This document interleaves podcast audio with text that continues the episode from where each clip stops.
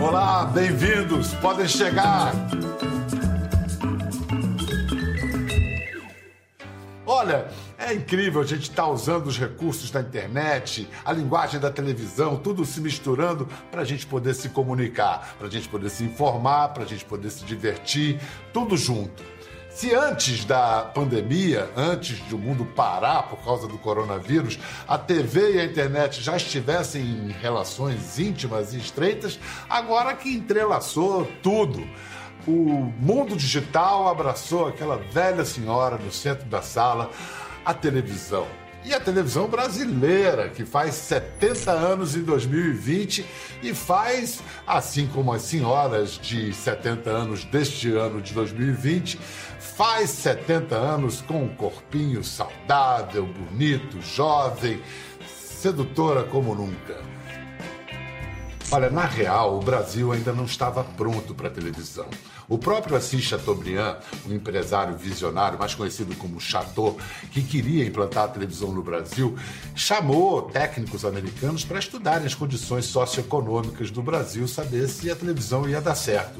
E eles foram definitivos, falaram: não, o Brasil não tem uma sociedade de consumo capaz de sustentar o negócio TV. O que, que o Chateau fez? Botou a televisão no ar mesmo assim.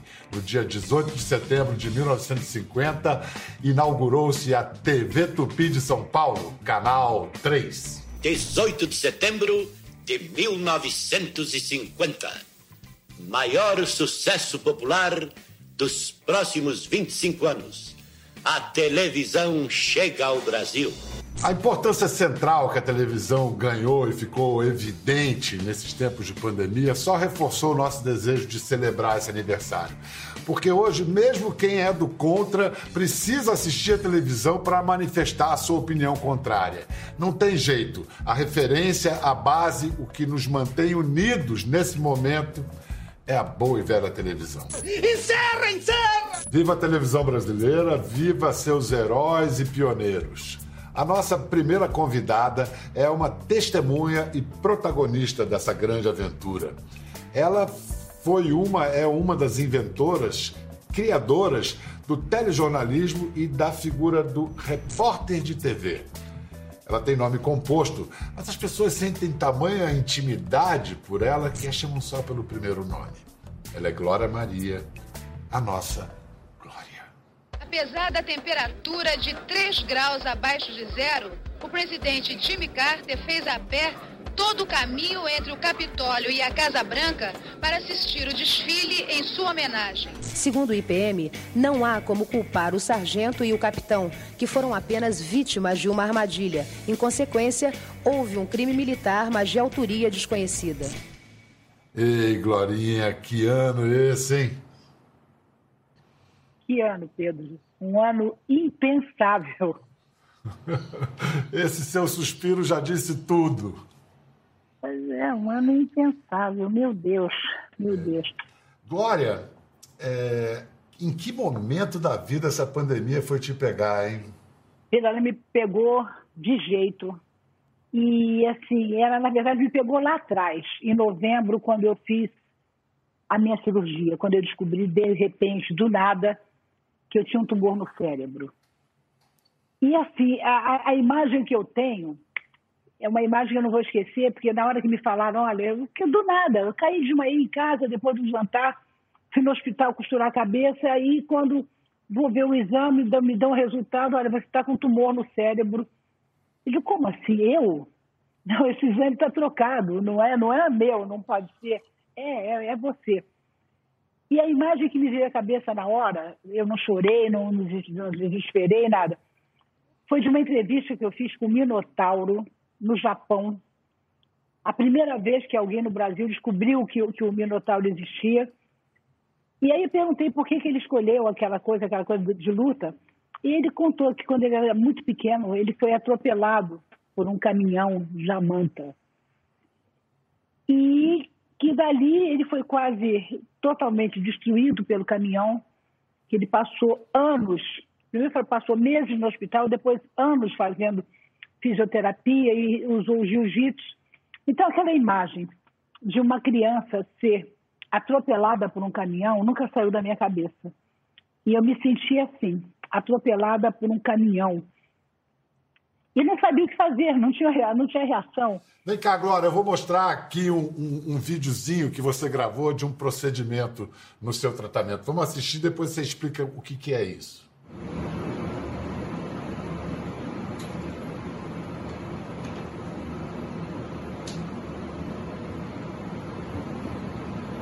descobrindo um mundo totalmente desconhecido e dessa vez sem precisar carimbar passaporte. Essa é a minha vida.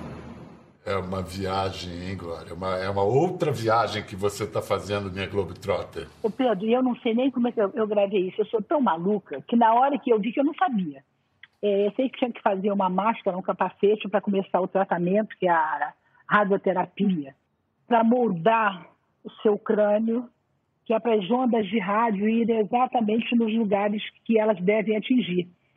Eu não sabia de nada. Quando eu vi aquilo, eu falei, meu Deus, é ficção científica, eu não posso estar passando por isso. Era uma viagem, sim, como eu disse, eles têm passaporte. Os meus médicos olharam para mim e disseram assim, ô Glória, não você tirou de gravar isso? Eu pedi, pega, pega o telefone aí, pelo amor de Deus, e grava. Eu falei, cara, eu tenho que registrar isso, eu não sei se eu vou sobreviver a tudo isso. E eu não vi nada parecido na minha vida. Deve existir, outras pessoas devem conhecer, mas eu não tinha nada, nada parecido, nem na, na mais remota imaginação. Eu fiz isso, Pedro, à noite, sem saber como é que isso ia terminar, se eu ia sobreviver àquilo, se eu ia escapar da rádio, mas graças a Deus escapei mais uma vez e já estou terminando a imunoterapia. Como eu não sei, só Deus sabe. Aí, durante essa luta, ainda você perde a sua mãe, né? Em fevereiro, dona Edna. É, foi, foi, né, foi, foi, tudo, Pedro, assim, foi tudo de uma vez só. Eu falei, é um caminhão passando por cima de mim. Quando eu saí dessa, do hospital por causa da infecção pulmonar, voltei para casa e pensando assim, agora eu vou ter um momento para respirar. Quando eu imaginei que eu ia voltar a respirar, do nada, a minha mãe, que não sabia o que eu estava passando, porque ela já estava frágil, eu resolvi não contar para ela. No sábado, na véspera do carnaval, ela passou mal também com uma insuficiência respiratória, que eu também não sei se já foi o coronavírus. E a minha mãe, do nada, saiu de casa e disse levar ela para o procardíaco por causa dessa insuficiência respiratória. E no meio do caminho, ela morreu. E aí eu disse, meu Deus do céu, não pode ser, né? É, alguma coisa está acontecendo na minha vida que é muito mais do que a pandemia. Tudo ao mesmo tempo agora. Então eu falei, bom, eu tenho que segurar. É o tumor no cérebro, infecção pulmonar, é, a perda da minha mãe. Se eu não for agora, eu não vou nunca mais. Eu acho que aquilo que o, o, o doutor Roberto dizia, né? Que se eu morrer, eu não vou morrer. Então, estou aqui ainda fazendo tratamento e tentando entender, é, além disso, ser mais uma parte da minha vida que é só minha, única e intransferível, é, assim, eu não sei se eu vou ter força para mais alguma coisa, mas até agora eu estou legal, eu estou inteira, pronta para qualquer coisa, Pedro. E assim, eu não tive medo em nenhum momento, eu não derramei uma lágrima, eu não fiz uma única pergunta, tipo, por que comigo, por que eu e agora? Não. É minha vida, vamos levar, vamos viver. E eu achei que tudo isso, na verdade, foi uma bênção. É, Deus me concedeu é, a graça de ter mais um pedaço de uma vida para conhecer. Porque a gente só quer aquela coisa legal, né? O lado A, nuvenzinha, cor-de-rosa, tudo bonito, é, vou viajar pelo mundo. Agora, o lado B, que é a barra pesada, mas é a vida, ninguém quer. E aí eu descobri que a gente tem que querer e tem que viver. E eu estou vivendo, na boa. Nesse, nesse, nesse turbilhão que eu venho vivendo, a única pessoa que realmente me emocionou e me fez chorar, para o bem de uma emoção boa e que eu desesperadamente precisava foi você. Eu, eu vim num movimento, desde a cirurgia até hoje, em que eu me isolei de tudo, eu, eu me separei de tudo, era uma história que não era minha. Então, eu não conseguia experimentar uma emoção, eu não tinha um medo, eu não tinha é, uma pergunta. Os médicos diziam, vem cá, mas você não quer saber? Eu dizia, não, isso é isso aqui, eu não sei, eu não sou médico, não quero saber. E não chorava. Não conseguia chorar, não conseguia derramar uma lágrima. Eu acho que quando você tem uma dor é, tão desesperadora, não dá para a lágrima cair. E aí veio a minha mãe, e eu também me coloquei numa situação que, assim, como ela não sabia o que estava acontecendo comigo, eu imaginei o seguinte: a minha mãe foi agora, porque agora, de, no lugar onde ela está, sim, ela pode me ver, ela sabe tudo o que ela tá, está acontecendo e ela pode me proteger. Então, eu não tenho direito de chorar, eu tenho o direito de iluminar ela, energizar ela, para ela poder mandar energia para mim. Então eu passei tudo isso de uma maneira assim como não sou eu. Eu acho que talvez eu não tivesse condição de suportar tanta dor ao mesmo tempo. E aí quando veio é, o seu livro, que eu li o título, eu falei, elogio da sede, caramba. Na verdade, o que eu estou sentindo agora é sede de tudo. E quando eu li a sua dedicatória, quando eu li o que você escreveu para mim, a sede passou na hora. E veio um, um, um, não sei, uma coisa, uma onda dentro de mim. Eu estava na Copa, eu nunca vou esquecer, e todo mundo me achou, mamãe, o que, que houve? Elas entraram num desespero, achando que era alguma coisa, e eu abracei ela e falei, não, agora finalmente está tudo bem, minha mãe está bem. E de lá para cá, eu chorei umas duas ou três vezes por coisas boas. Eu te, tinha que te dizer isso, eu tinha que te agradecer, porque foi você me deu o, o, o, que eu precisava, você matou a minha sede no momento que eu precisava de um pouco, de um pouco d'água. Oh, meu amor, você que mata a sede de milhões e milhões e que inspira, que faz tão bem a todos com só por ser quem você é. Não, e eu estou pensando o seguinte, quando eu voltar, eu tenho um mundo novo a desvendar, né, Pedro? Aquilo tudo que eu fiz, é o que você falou, quase 200 países, não existem mais. Mudaram todos os protocolos. Para onde eu for, vai ser diferente. Entendeu? Então eu tenho que ter mais pelo menos uns 30 aninhos pela frente para desvendar esse mundo aí que eu não sei qual é, cara. Eu acho que você tem um em casa um, algo que dá força para você. Eu tenho uma Maria e uma Laura também, e eu sei que faz diferença. Como é que estão essas meninas? Estão te ajudando? Você. É, como é que elas estão participando disso tudo? Elas são muito pequenas, mas elas estão vendo você e a sua luta, né? Pedro, se não fossem as minhas filhas, é, a história teria sido outra. As minhas filhas são fundamentais na minha recuperação, porque a Laura é a rainha do palco. Ela quer fazer show, ela quer cantar o tempo todo. Então ela me dá alegria, ela me dá energia.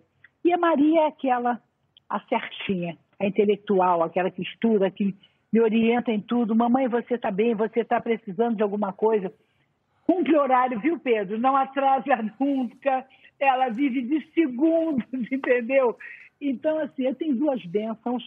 Eu acho que sem essas meninas, eu realmente não teria aguentado esse tranco, não, de jeito nenhum. Eu vou aproveitar essa deixa, principalmente porque você disse que Maria é pontual, para explicar de uma vez por todas, parar com esse boato: as meninas não são minhas filhas. Só porque eu fui casado com a. Só porque eu fui casado durante 10 anos com a, com a Glória. Aliás, o casamento perfeito, tinha briga, quebrava o pau. Olha, e a lua de mel foi em Paris, foi onde a gente começou a apresentar o Fantástico junto, Copa de 98, olha aí. Boa noite, bonsoir. O Fantástico está em Paris acompanhando os preparativos da França para sediar a maior Copa do nosso século. Mas enquanto a bola não rola, Paris oferece aos visitantes muitas e muitas atrações. É, e eu fui conhecer uma delas, o Rio Sena, que corta toda essa cidade. Quem navega por ele pode se deslumbrar com a beleza e a magia dos principais monumentos e prédios aqui da França. Olha só. O tempo não passou para você, Glória. Você está ótima. Faz Olha, o quê? Pedro, é o seguinte: é um esforço anos. insano. Mas é um esforço insano. É, é, aquele negócio, né? Você tem que dormir, ainda mais agora na pandemia, que você não tem nada.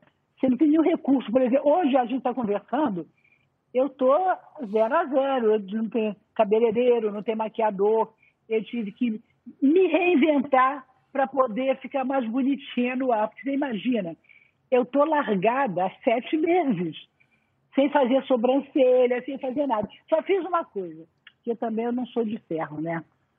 Eu peguei o meu cabeleireiro e eu tinha uma roupa aqui em casa que eu pedi um médico meu emprestado de proteção, botei no meu cabeleireiro, mais ou menos um mês atrás, quando não estava no auge dessa pandemia e pedi para ele vir aqui me dar um toquezinho, porque eu já estava me sentindo a bruxa memeia, entendeu? Não estava dando mais. E aí eu falei, não, vem aqui. E ele veio todo parlamentado com aquela roupa, aí deu um cortezinho no cabelo, porque, peraí, sete meses não dá. Ô, ô, Glória, você foi a primeira pessoa a evocar a lei Afonso Arinos lá atrás Lá atrás mesmo, porque naquela época o racismo não era nem crime, era só uma contravenção. Você acha que eh, agora o, o Brasil mudou, melhorou, está menos racista? Não, o Brasil está o Brasil tá racista igual. Né? A única diferença é que hoje as coisas ganham uma proporção maior, porque você tem outros meios. Nada mudou, é, a, discrimina a discriminação continua igualzinho, as pessoas acham que hoje é pior. Não, não, não.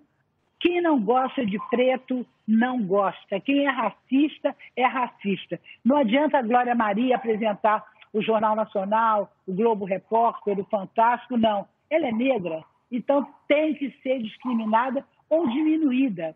Porque as pessoas têm maneiras de exercitar esse racismo que é dizer assim, ah, elas não percebem. Percebem sim, elas sabem que são racistas e gostam de ser. Porque quem é racista tem o prazer em ser racista. Ele tem o prazer em diminuir o outro, seja da maneira que for. Eu, quando comecei a apresentar, as pessoas diziam, ah, ela está apresentando agora por causa do movimento negro. Sempre tem uma justificativa para você estar ali. Nunca é porque você tem talento, nunca porque você é, tem valor, não. É por uma coisa qualquer. Então, você vai aprendendo como é que é o olhar das pessoas sobre você. E quando você nasce negro, e eu não sou mulatinha, eu sou negra mesmo, eu sou preta, é, você aprende a reconhecer isso. A 30 quilômetros de distância, você sabe onde está um racista, sem nenhuma dúvida. Glória, e que críticas você faz hoje ao movimento negro? Eu acho que hoje é, o movimento negro, ele se diz movimento, mas é uma coisa muito mais pessoal do que coletiva. Então, isso é o que me incomoda. Tudo passou a ser pessoal. Então, assim, não depende de você ser negro ou não. Se você não tem talento, você pode se justificar com o movimento negro. Isso que, que me incomoda. Você usa um cabelo black power, não é porque você gosta, é para você provar para as pessoas, olha, estou usando, então olhe para mim. É, eu tenho que ser tratado de uma maneira diferente. Eu acho que o que me incomoda hoje no movimento negro, eu, que sou da geração do Malcolm X, hoje todo mundo fala na Angela Davis, Pedro. O meu cabelo era assim, inspirado na Angela Davis mas lá atrás. Aí as pessoas descobriram a Angela Davis agora. Não conhecem a história dela, conhecem pela a capa do livro e começam a usar a Angela Davis como bandeira. Isso, para mim, é triste. Eu não queria um movimento negro assim, mas é assim que ele está agora. Então eu fico quietinha, observando. Glória, eu queria que você me dissesse se você lembra de um episódio.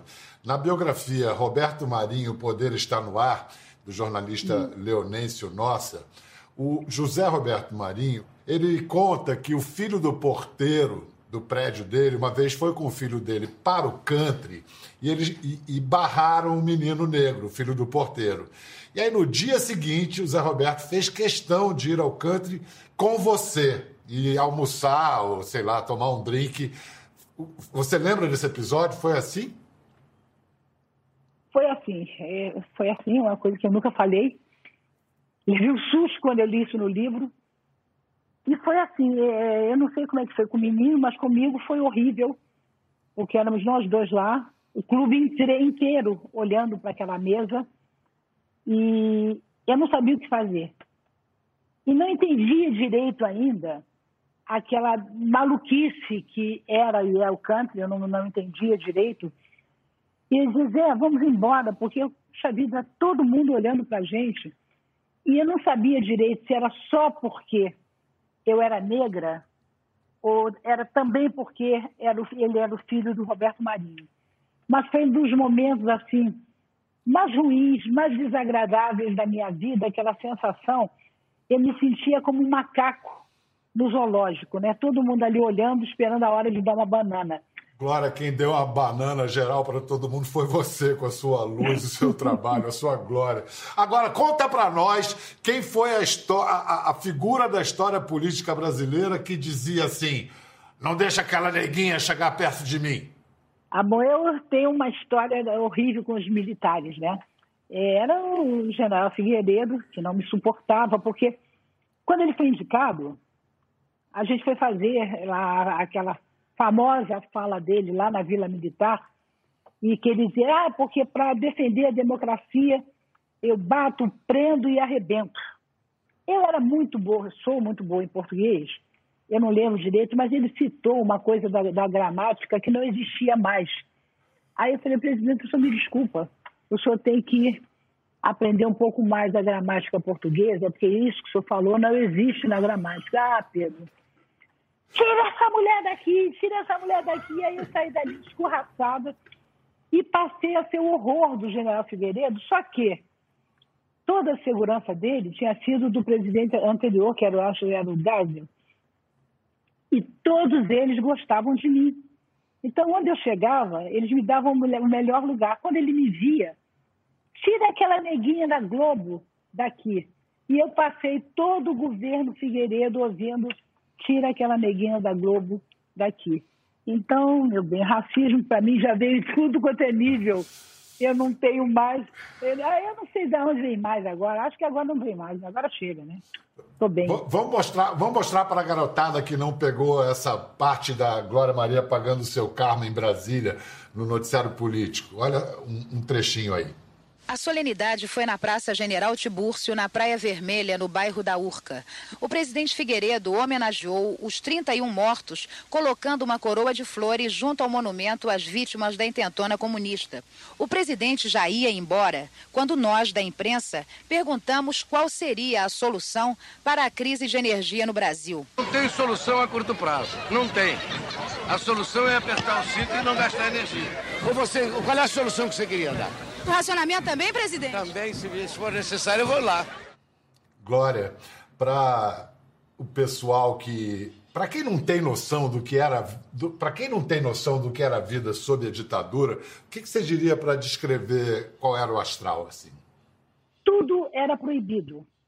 Tudo. Você não podia perguntar nada. Se você saísse da linha, no dia seguinte você tinha um aviso na televisão, aquele repórter não pode continuar fazendo a, a cobertura. Agora, mesmo na ditadura, nunca aconteceu. Aliás, é uma hipótese impensável. Imagina um presidente da República mandando jornalista calar a boca. Isso não dá para pensar que isso vai acontecer. Ah, Se o presidente da República mandasse você calar a boca, o que, você respondia?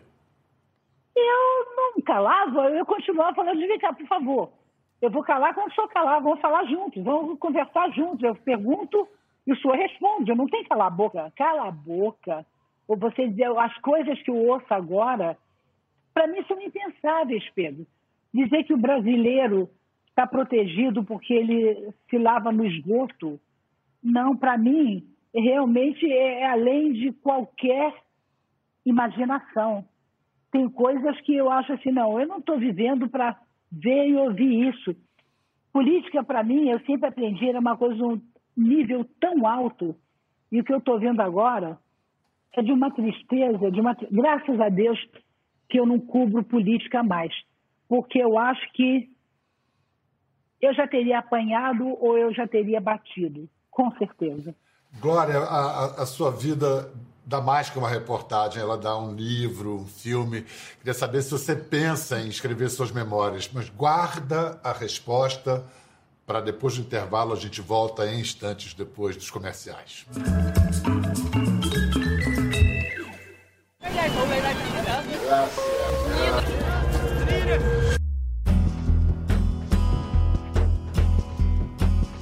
Por aqui passam 60% de todo o petróleo produzido pelos países do Golfo.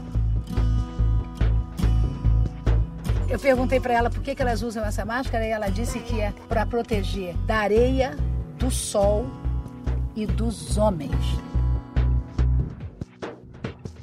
Shukran. Foi a partir daqui que a civilização russa começou a se formar.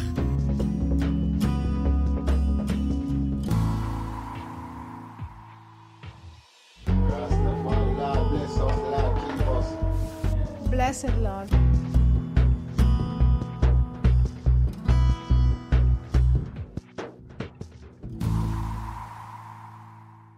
Estamos de volta a Glória Maria. Glória, diz aí, dizem por aí que esse bagulho jamaicano é forte. Eu quero saber o que, que você foi comer depois da gravação. Pedro, a gente não comeu. É, é, é folclore. E a larica? La... Não, não, não tem larica. O, o, o, o negócio da Jamaica é tão diferente. E, e você tem que lembrar que eu fumei aquele negócio na mais radical e pura comunidade Rastafari da Jamaica. Então, o que eles tinham lá era só deles, só para eles. É uma coisa que ninguém vai encontrar nunca mais no mundo em nenhuma situação. Nós negociamos três meses para entrar naquela comunidade. Assinamos um papel dizendo que a gente ia respeitar todos os regulamentos, inclusive rezar na entrada e fumar na saída. Então, aquele negócio, depois que a gente saiu de lá, é, aquilo não foi para o ar, né? Que a gente voltou para o hotel, entramos no ônibus. É, a gente chegou no hotel, ficamos na recepção, eu acho que por umas 5, 6 horas, sem conseguir voltar para o quarto. Ninguém sabia onde estava. Olhava um para o outro e assim, vem cá, onde é que a gente está? O que, que a gente está fazendo aqui? Eu, literalmente, Pedro, fui a Marte. E o negócio é que até hoje, depois daquele negócio, eu não sei se eu voltei. Gloríssima, eu perguntei para você se você tem planos de botar essas histórias da sua vida num livro ou num filme. Você tem? Você disse bem, ela dá um livro. Mas são histórias incontáveis. Incontáveis. É, e não a minha vida pós TV Globo, pós ser conhecida. Não, a minha vida desde que eu nasci. Então, é, não tem como. Eu não tenho coragem de escrever a história da minha vida. Se algum dia mudar de ideia, você vai escrever. Ah, meu amor. Ah, Glória, muito, muito, muito obrigado. Você se cuide. Pedro, eu que te digo obrigado, sabe por quê? Por você quebrar a minha quarentena. Essa conversa da gente, daqui a pouco vai ser aqui em casa na sua. Mas, por enquanto, já que não tinha ninguém para conversar assim, eu tenho que te dizer obrigado por essa conversa tão boa, tão linda. Era um papo que eu precisava, entendeu? Jogar a conversa fora com alguém que a gente ama. E isso que a gente precisa. Esse teu programa, cara, é o, a coisa certa que a gente, esse, que a gente precisa agora. É um bom papo a qualquer hora. Né? É o que a gente precisa. E você sabe bater papo melhor do que ninguém. Obrigada. Obrigado, meu amor. Te cuida, te amo. Tudo de bom. Muito, muito amor. E para você em casa, muito obrigado. Estamos de volta. E amanhã a gente se encontra de novo com uma conversa com o maior campeão de bilheteria da história do cinema brasileiro, Paulo Gustavo. Até lá. Aqueles aqui, ó. Tá aqui. Ah. Oi, oi, oi, Thales, tudo bom, querido? Olha, olha, olha o, o Gael já, que nem eu, ó, grilado. Sempre quis dar essa entrevista pra você, então tô muito feliz. Você também faz parte do meu currículo. Dá uma entrevista pra você, a gente também bota no currículo.